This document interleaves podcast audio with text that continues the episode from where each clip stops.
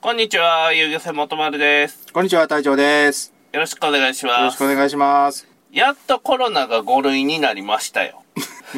3年かかりましたね。長いわ。長いっすよ。長すぎるやろ。うんでね、うん。このタイミングなんですよ。僕が会社辞めるタイミング。本来の。あ、本来の、あ、本来はこのタイミングぐらいでやめようかなって思ってたぐらい。そうですね、コロナ明け、コロナが5類になった、感染対策がなくなった、人が動き出しました。うんさあ、ここで退社や。うん。勝負かけていこうっていうとこのタイミングがこんなに遅いと思わんかったですね。うん。うん。です遅いと思わんかったし、意外と釣り人って気にしてない人が多いなって思った。そうっすね。お客んさんがこんなに続くとは思わなかった。いや、いやあのね、うん。小林さん、僕あの、帳簿見てるじゃないですか。はい、はい。え誰が何回乗ってるとかわかるんですよ、はい動き変わりましたよ。同じ顔ぶれがあるじゃないですか。はいはい乗ってくださってるお客様が、はい友達を連れてきたり、うん、うん。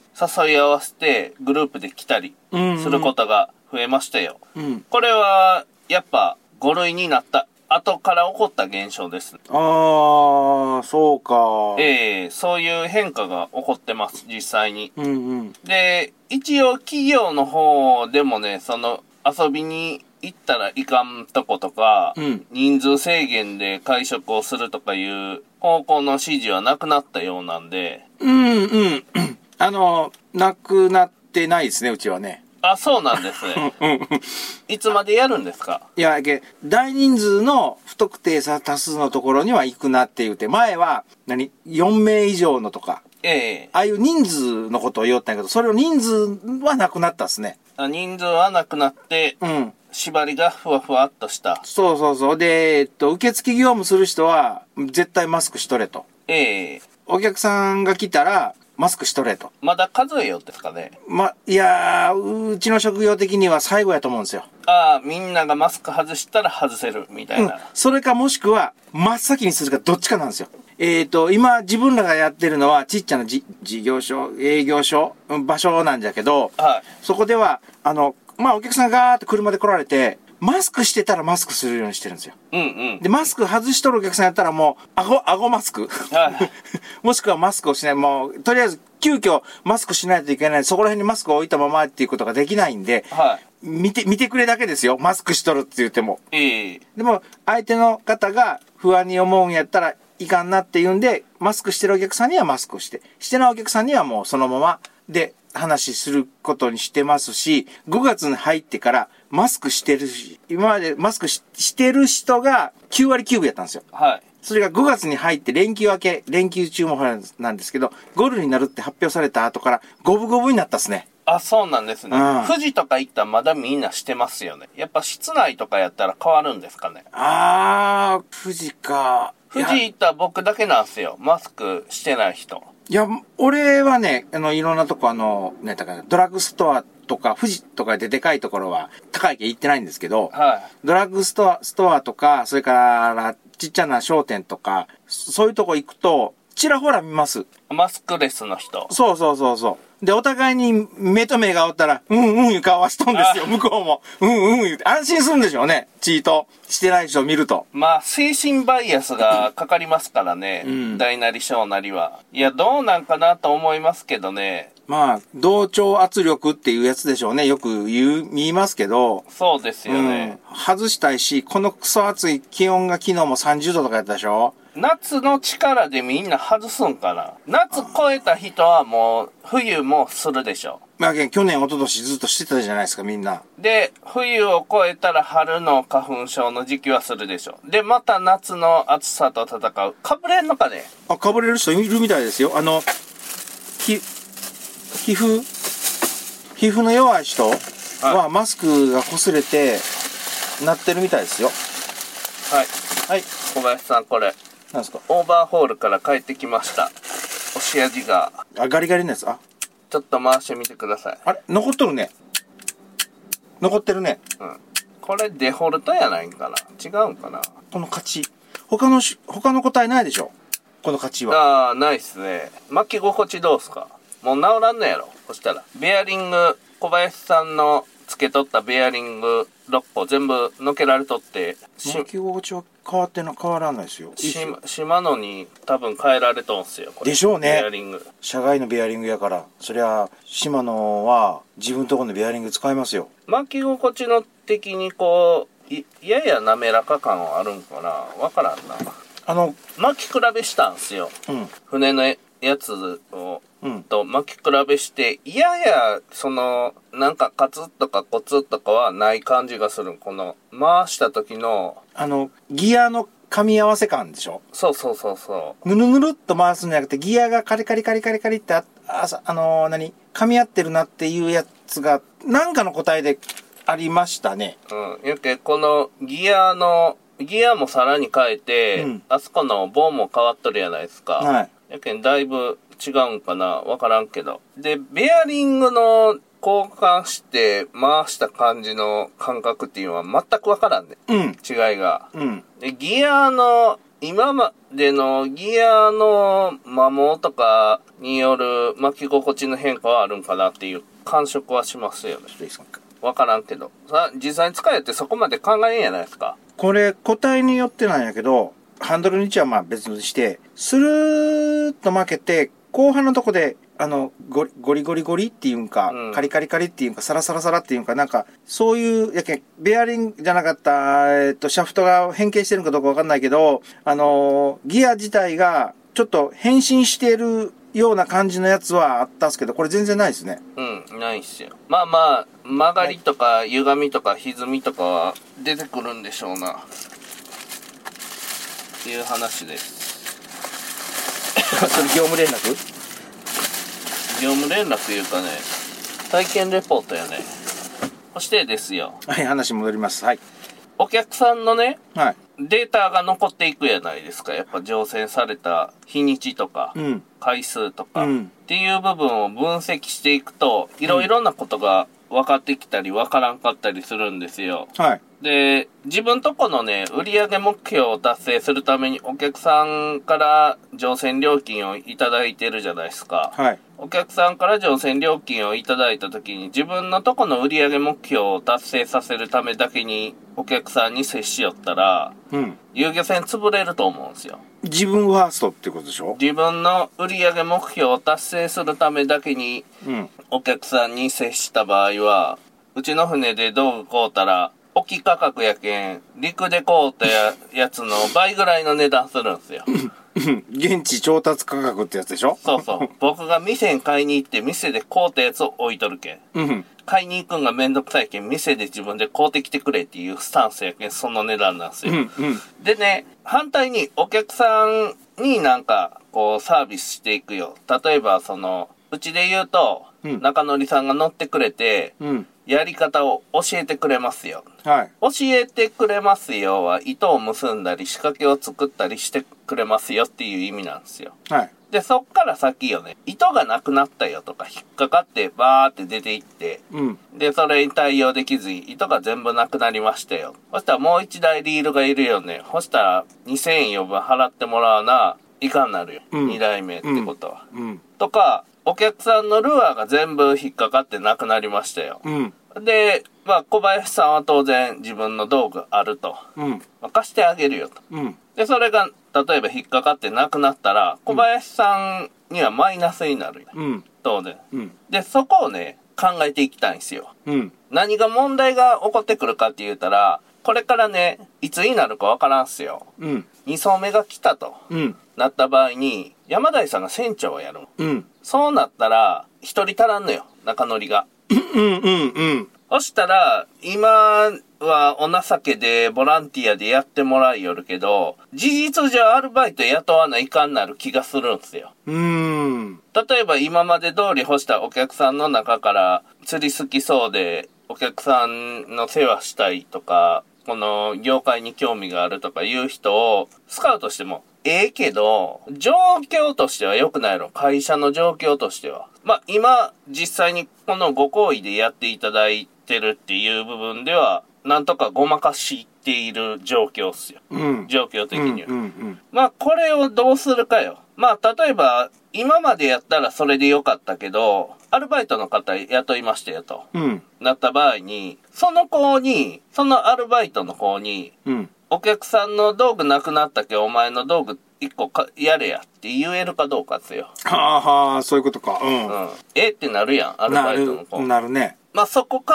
えていくと、やっぱ会社としてはシステム考えていくんですよ。システムっていうのは、売り上げがプラスになる方に組み立てとかあんかったら、どんどんどんどん目減りしていって、うん。破産するんですよ。うん必ず。で、会社のシステムを作るときに、ちょっとでも利益が出るように組み立てていくんですけど、その利益の厚みをどれぐらいに設定するか、うん。利益率をどれぐらいに設定するかっていう設計の仕方するんですよね。うん。で、もうそこでね、あのー組み立て方間違って持ち出しとかが多くなったら、まずね、あの、商売三方よしっていう考え方があるんですよ。自分よし、お客さんよし、業者よし、うちで言うたら、あゆさんとか西井さんとかっすよね。うんうんまあ当然自分よしやけん自分とこの従業員も入っとらいね。うん。やけんそう、自分、自己犠牲でいけるやんっていうのは今だけやと思うんすよ。で、小林さんのジグ1個お客さん渡した。うんで。小林さんのジグは1個なくなったんですよ。うん。で、そこら辺の部分、今やけんやれるんすよ。これは。うん。今はやれるんすよ。その、次のフェーズに行った時がやれになるけん、今のうちに対策しときたい。うん。とかいう部分も入っとって、で、そこをさっき組み立てときたいし、そのスタッフの、なんすか、スタッフのやり方も合わせときたいんやけど、まあ、こっちの都合だけで一気やったらいかんやないですか。っていうのは、お客さん実際に軸全部なくなりましたよ。うん。で、俺持っとると。軸持っとると。うん。でもうこのままやったらお客さんは釣り続けれんぜっていう状況になった時にお客さんにジグを持っとるけど渡さんのかっていう話っすようん。で事前にね、そしたらこういうもん買ってきてくださいって言っとった場合にその通り買ってきとってくれたらええけどこっちが少なめに買ってこさす場合があるんすよギリギリのセットでちょっと余裕も足しとったら引っかかっとってももう一個あるやんってなるやあんーそしたら平らば1個うん。ジグ2個とかで買い物してきたら、もう足らんのよ絶対足らんやんそんなんうん。こうなってきたら、やっぱ平らば2個、軸3個いうんが最低ラインっすよ。最低ですね。ししかもあ普通の、に考えたらそれが最低ラインの。うん。しかもあの、そういう方っていうのは間違いなく初心者っていうか、釣りをあんまりやったことが、やられたことがないって方そうですね。あの、ほとんどやと思うんで、そうなると、ジグの重さの設定とかも考えると、最低3個、最低ラインですね。うん。で、そこでね、まあ、いろんなパターンが考えられるんですけど、はい。その通り買ってきとって、なくなってう、ん。船で買うんは高いですよって前もって当然言うとんすよう。ん。言うとって、買わんのか。買わんお客さんに対して1個あげるんは狂っとるやん。うん。うん。それはちょっと違いますね。船で売り寄るっすよ。うん売り寄ったら1個あげたらいかんなるよ。うんほんなら。そこら辺の金やいやろね。ほんならって 何いやいや。売り寄らんかったらいいん よ。値段が。いや、なんか、こ言葉、と言葉遣い的に、あれ、あれ、ななんて言うな、この人と思ったら、ほんなら。ほんなら、ほんなら、ほんならって言って、あの、多分ここら辺にしか多分通用せんと思うけど、干 したら。干したら。干したら干したらうん。干したら、売り寄らんかったらあげてもええかもしれんのよ。これは僕のやけど、今日はあげるよとか、 うんお。貸ししますねとかいうのはできるんかもしれんけど、まあその場合、あれよね、後から上陸してからで我慢けん、もし亡くなった場合は、1000円ねとかって言って、言えるかどうかよね、もう一つ。あそうっすね。うん。まあそういう部分も兼ね合いとしてあって、うんそこのとこもはっきりさせときたいなと。もう細かいとこなんすよ。もうそれやったらお客さんが満足できるように、1個か2個足らん、実際に足らん分あげたらええやんとか、お金なるべく使わさん方がええやんっていうのは、そんなん分かっとんよ。うん。し、もうそんな話は聞きたくないわけですよ、こっちとしては。めんどくさいんよ。うん。で、まあ、船のセットメニューのセットの組み方っすよ。富士行って、じゃんじゃか行っても、ファミリーセットとかあるやないです か。要は、あの話をしようんよ。うん。うん。うん。やけど、ちょっとね、山台さんにこの話振ったら、違う方向行くんすよ。お客さんの、お客さんからお金を取りたくない人やうん。うん。対価やけんね、お金って。あの、ものを、自分が動くことによって発生するもの、いわゆるサービスって言われるレベルのものやったら、その、いわゆる値段の使わないものはだったら、えっ、と、その、まあ、本当に、まあよく言われるんだけど、サービスやからいいですとか、い。うん。サービスだから大丈夫ですっていうふうに言えるけど、そうじゃなくて実際に物として、えー何か、その、お金がかかる物品として物の、まあ、貸し借り、あげたり、もらったりっていうのが発生した場合は、対価としてお金っていうのは発生させるべきだと思う。そうやろ。うん向こうだって嫌やろ。うん。毎回毎回、例えば3個持ってきました。ジグ5個持ってきました。でも、毎回腕が上がらずにロストして、例えばお昼ぐらいにはもう、ぼーっとしてますとかっていう人がおったとしたら、はい。その人に、じゃあ、毎回毎回ジグを上げれるのかっていう話になるんですよ。そうっすね。うん、で、その人が、あ、3個持ってきて、5個持ってきても、5個になったら、あ、遊漁船、あそこの遊漁船は、ジグくれるから、あ、釣りができるけん、3個でいいわいとかっていうふうに、勝手に物語がそうやってす話進んじゃうけど、うんそうなっちゃう可能性がゼロじゃないから、物品を貸し借りとか移動させる場合は、その辺ははっきりさせといた方が、俺はいいと思う。 で、言うた通りの道具買ってこんかった場合っすよ。はい。さそれ、それが一番、うん、問題えっですねと。、着底できんと。うん。か、昔使いよってそのまま持ってきたとか、うん2個買ってこいって言うたのに1個しか買ってきてない時に、うん船で買わないかになるよと。うん。いう話は当然しとくわけだよ。うん。乗あのる時に初心者がおるとか、道具何したらいいんですかって聞いてきたら、そういう話するんですよ。うんそしたらね、まあそこで中乗りが道具上げたら、おかしなるんよ。正味。うんうんおかしなるんすよ。うんなるけん、やめてほしいんすよ。あの、うん僕としては。うっんていう話。うんで、船の、まあ、リーダーぐらいやったらレンタルタックルとセットになっとるけうんん、つこても、そんなに影響ないやないですか。はいだけど、ジグを持ち出すとかになったら、それで1000円やろ。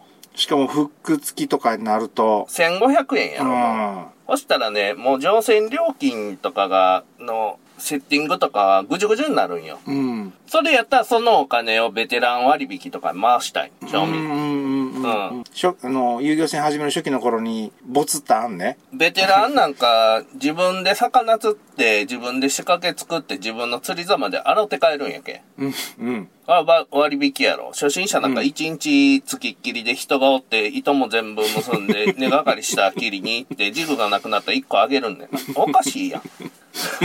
うんうんベテランやろ、割う引。んうんこっちのあのサービスしてないけんねそうそうこっちがサービスしてないそもうんねそう。もう、網、網で魚すくうぐらいよ。うちがするん。ほいで、魚締めるぐらいやないですか。んっていう部分も、一つ、兼ね合いとしては、あるんやけど、初心者にやっぱ優しくせんといかんわい。まあね次のお客さんにつながる可能性がありますからね、うん。やけん、巻き絵を、まあきどれぐらい巻くかなんよ。やけん、そのね、道蒔絵具あげるとか、うん針あげるとか、リングあげるとか、リングぐらいやったらええわい。その、1まあ個10円ぐらいやけん。うんで、リーダーあげるとかした時の、その巻き絵の効果よ。巻き絵するやん。うんそしたら、金払わんお客さんが寄ってくるやん。うん巻き絵だけつついて帰っていくやん。うん巻き絵減らしたいよね、やっぱ。うんやけど、その巻き絵減らしすぎるんも、あそこケチやなってなるやん。あそこ全然巻き絵まかんなってなるやん。サービス悪いってなるんよ。あーえっ、と、それはもともとそういうサービスがあった場合、突然なくなったら言われるでしょうん、やけん、お客さん大事にしてないとか、やけん、その人がどういう感性かによって、他の遊漁船と比較した場合にどう思うかっていうのとか、自分に対応してくれた時に人としての温かさを感じんかったとかうんうん、いう部分でしょうね。これは、結果でんすよ。こう結果っていうか、答えはでんすよ。うん、やけあん、ー次雇ったバイトのやつにそれやらすんやったら今やり、やりよっても構わん。それ強要するんやったら、それ、そういう風に教えるんやったら構わん。お前のジグは持ってきたらお客さんに使わすぞ、いう風に、 そういう、そういうやりよりやつが教育してくれるんやったら構わんよ、俺は。うちはそれ、それいでやなんか揉めても、ああいつが言うたことやけんって言ったらええだけやけん。ないなあそれはな いなあもう初めてやる人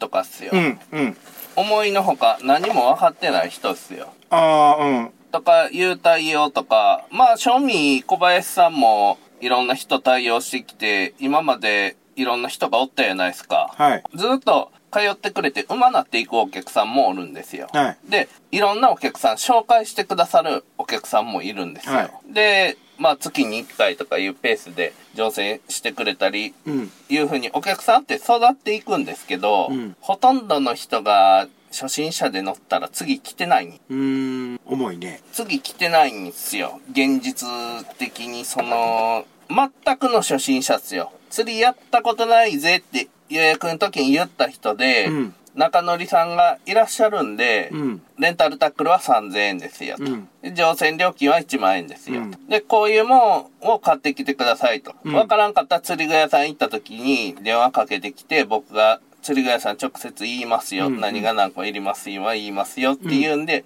やってきたんやけど、うんまあコロナの影響とかいうのもあるんかもしれんそれはわからんのやけど帰ってきてないにあの蒔絵全部食い逃げされと効果出てないんすよ一人ひ一つけとんすようんってことはこれ例えばアルバイトスタッフ1名1日つけとったら8000円とか9000円とかっすよ、はいサービス内容的には、はいその子の時給だけで言うたら、うんそこに道具とかってなるかねジグ1個あげるとかうん針1個あげるとかって言うまでサービスして帰ってこんのっすよいやおるんよ例外は例外って言う言わないかんぐらい例外は、だけどえっと人数がそれぐらい少ないことねそうそうそうそう、ん例外って言わないかんぐらいそうそ半半分まあ例えばリピート率というかなその初心者のリピート率が50%やったら例外っちは言わんすもんねううんあの例えば俺が一番最初に古川さんに釣り行きましょうや釣り行きましょうやって言ってでもういやいや言ったじゃないですか俺、はいはいでそれでハマった人っ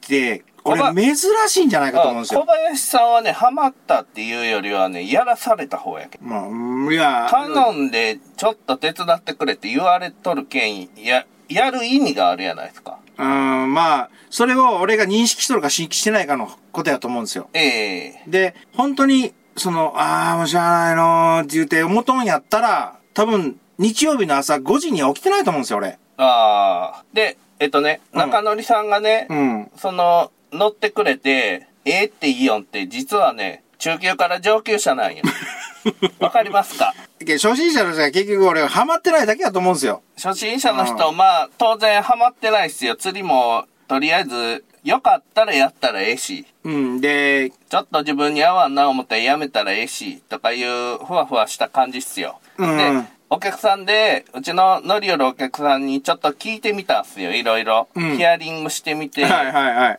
長く乗ってくれよる人、うん。たまに乗ってくれよる人、そんな頻度は多くない人とか、うん。いろいろわかるやないですか、やっぱ。はいはい。その今まで何日に乗ったって、はいでちょっとずつなんとなく聞いていけたどう中則さんっておって楽なんすかねみたいな話をちょっとずつ聞いていったんよ、うん。そしたらね喜んだ上手い人だけや ねここの船は魚閉めてくれるけん楽でええわやろうんうんうん。そんぐらいっす よえ、そこが一番いいんよめんどいこと丸投げしとるけん楽やわいってやつそうね。そう。で、糸が切れた時に仕掛け結ぶんとかは、うん本当はあんまりやってほしくないっていう人もおった。うん中にはうん。で、自分のやり方があるんで、それでやりよんで、うん。そこは触ってほしくないとかやねっていうのは、言う人もおった、中には。うんやけど大半の人が楽でええわよ。うんで、ちょっとしたこことが行き届いとるけんええとか。うん。いう部分で喜んどんが中級から上級者がの人の声しか聞いてないんやけどその通ううちに通ってくれよる人らは中則さんがええいう話はしたっすね、うん。おらんかったらちょっともやっとするがっかり感いつもより損した気分はするって言ったね、うん。初心者に対して当てていったサービスが中級上級者に受けるってい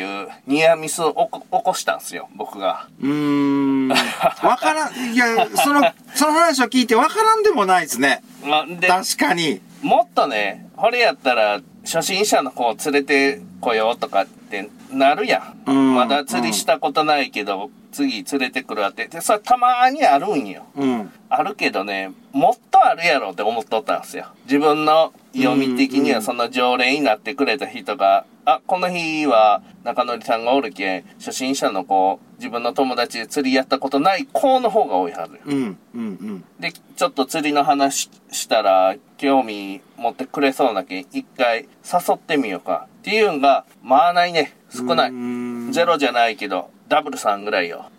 あダブルさん。あの、はい積極的に、この中乗りシステムの魅力に気づいてどんどんやってくれるのはダブルさん。こな、この間、えっと、ご一緒した方ですよね。そうっすね。んおー狙っとった効果が出んかったと。ただ、その、うん狙っとった効果以外の効果が出とると。うん。いうことで、評価は高い。うんお客さんからの評価は高い。うん。つうことで。はい。で、初心者の方、新規の方、初心者の方ですよね。それに対する何かっていうのは、今まで、今、まあ、ついてやるよりやないですか。はいもう、それ、それから上はもう、ええかなって思うよ。うん。その、こっちの方が、のダメージが大きすぎるんですよ。初心者の方に付きっきりになったら、うん。他のお客さんにできよったサービスも低下するやん。うん。うんそし。たら、喜んで乗り寄る中級上級は、今日明日小林さんがおるんやったら、楽でええわいっていう感じなんよ、多分。うんや けど、ずーっと初心者についてごちゃごちゃやりよったら、魚閉めるんも、まあ閉めるぐらいは来てやってくれるけど、なんか行き届いてないなっていう感じにはなるやろ、どうしても。うん。ヒットした、押したら玉網来るんが遅いとかなるやん。なりますね。一人世話しよったら、ん糸今結びよんじゃがいなるやん。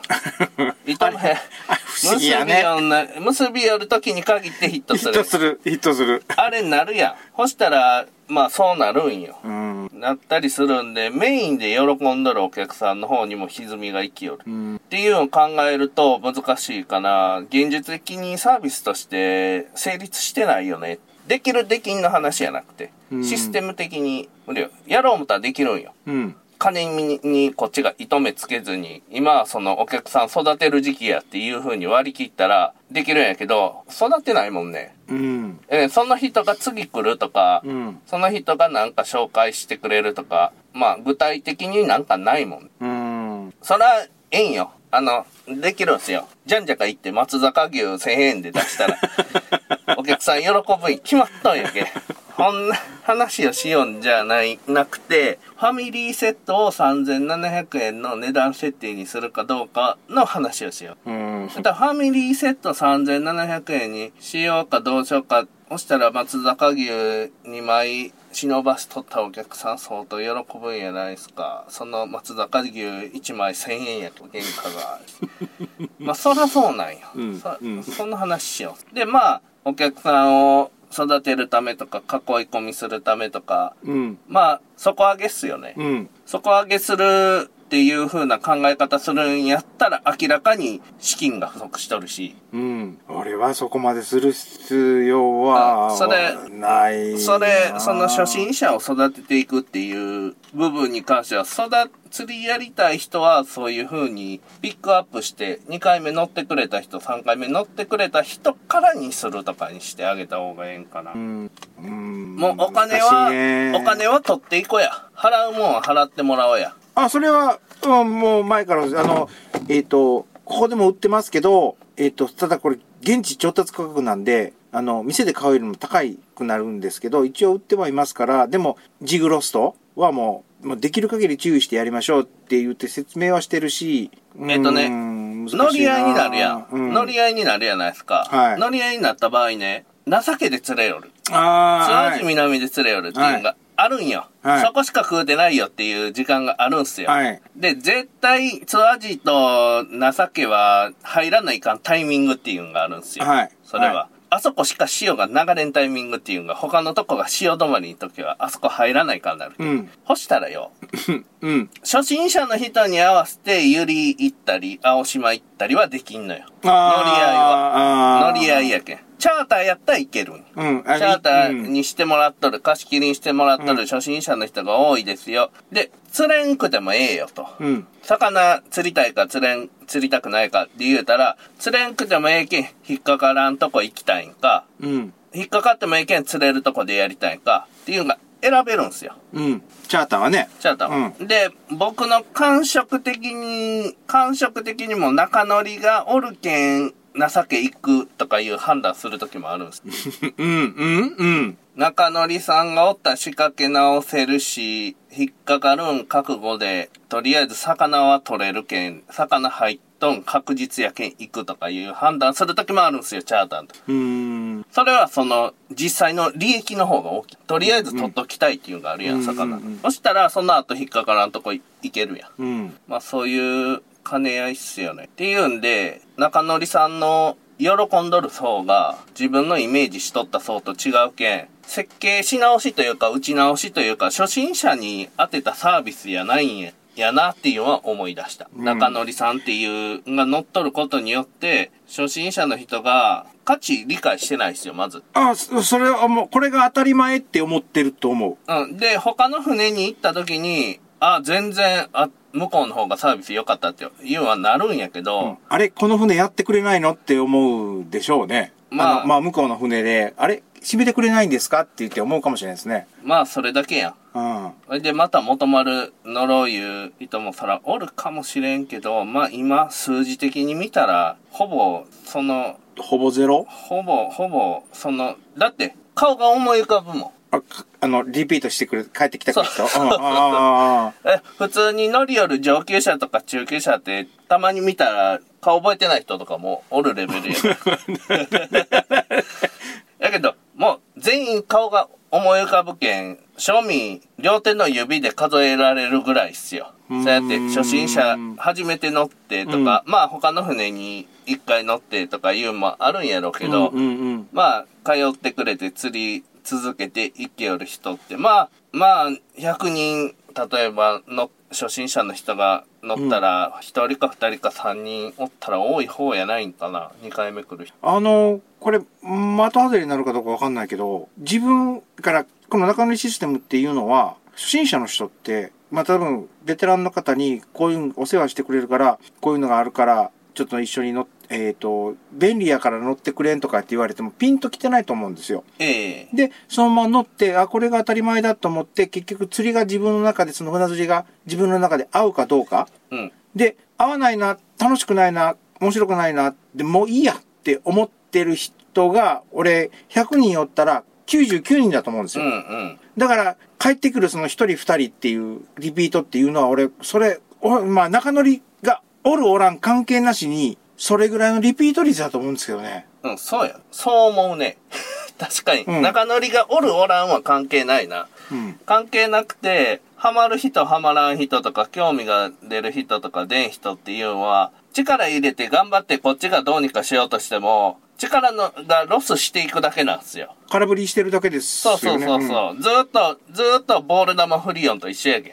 だから他の遊漁船、だからえっ、と、元丸さんと仲良しっていうか、知り合いの遊漁船でも、多分同じだと思って、あの、新しく新規の人が来ました。ええでも、帰ってくるのそのうちに多分、一人二人よね、100人のうちとかっていうのは、多分どの遊漁船も同じように求んじゃないですか。うん。で、中級者、ベテラうん。ンの帰ってくる率は高い。うん他と比べても多分高いと思うん。う。数字だけ見よったら。うん。ね、やっぱ、そのきっかけになったタイミングが、やっぱ、冷やし込みと、魚締めてくれるようになったじゃないですか。はいあのタイミングからっすね、バコッと上がったんが。うん。もう目に。見えて上がっとうん。るっていうんが、そのタイミングやけん、やっぱ締めてくれるとか、うん。その自分が釣り以外のことでする作業が減るっていうんが、大きいんかな。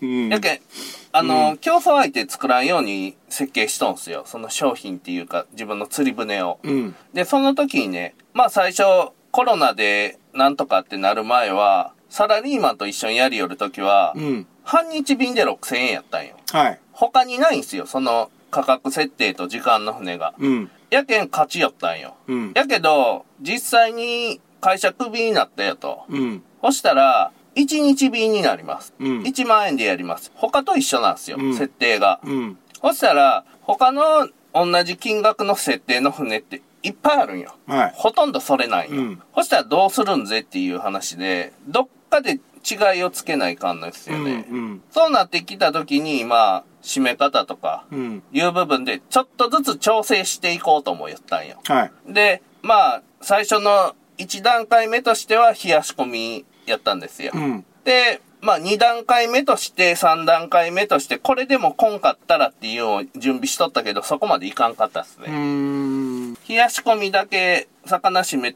中野さんが魚締めてくれるっていうだけで、うん。数字が上がったんで、これはこれ以上やらん方がええなって思う僕の判断でやめました。うん。うん、で、それ、第2段階、3段階いったら、さらに中則さんの負担が増えたり、うんこっちの持ち出しが多なったりするけん、その作戦は取ってなかったんですうよ。ん。で、それも、まあ、やったらお客さん喜ぶんやけど、喜んで当然来るんやけど、そこまでやったら、まあ、こっちの身も削れていくんですうよね。ん。っていうとこで、まあ今のところに落ち着いたんで、まあ中則さんが、あとお客さんに対して当然数字的な部分っていうのは僕が抱えとる問題やけん。うんお。客さんにこうやっていくときに、まあサービスとして技術提供っていう部分って技術のレベルの問題っていうのが、まあ一個あって途中で改善したやないですか。はい締め方とか、はい糸の結び方とか、糸がプツプツ切れよるやんとか。うん。いう問題も改善して、まあまあまあ、やっと魚が締めれて糸が結べるぐらいの技術っすよ、今。うん。うん。その技術で何ができるかとかっすよね。何かお客さんの役に立てる、その技術的なサポートができるかとか、いう方向なんやないんかな、ぐらいですかね。わからんけど。うん。やろうと思っても、そこから先が、をやったことがないから、何がやるべきかっていうのがわからないあ、でしょうな。そう思います。のが俺の感想。うん、そ、まあ、それでええかなと思ってます、僕も。あの、それぐらいにしとかなね、次のカードが綺麗になるんすよ。 っていうのは。うん。あの、まあ、ないっすよ。中則さんがおる遊漁船員が、そもそもが。そ少のないみたいですね。やけん、その、中則さんがサービスしてくれるっていうだけでかなり有利に戦えとんすよ。うん。で、まあ、氷までついとると。うん。で、締めまでやってくれるっていう風になったらもう、これで負けるんやったら何やっても負けないね。うん。いうとこで、それの料金システムとかいう部分で、まあ話していきたいけど、今話できてないけん残念やなと。そこら辺も何円にするんかっていうとこっすよね。で、ああ、サービスをこれから何かをやる場合そうそう。うん今、ちょっとね、山田さんにそういう話で、その価格設定とかの話の方、やっていきたいなと思って、うん。話振ったけど、なんか、お客さんにできることは、手厚くやった方がええみたいな方向に行って、話が、数字が出てこないんでう、ん。やめようと、自分で決めるとうん。いう部分になっていったっすね。うん。で、さよならさよなら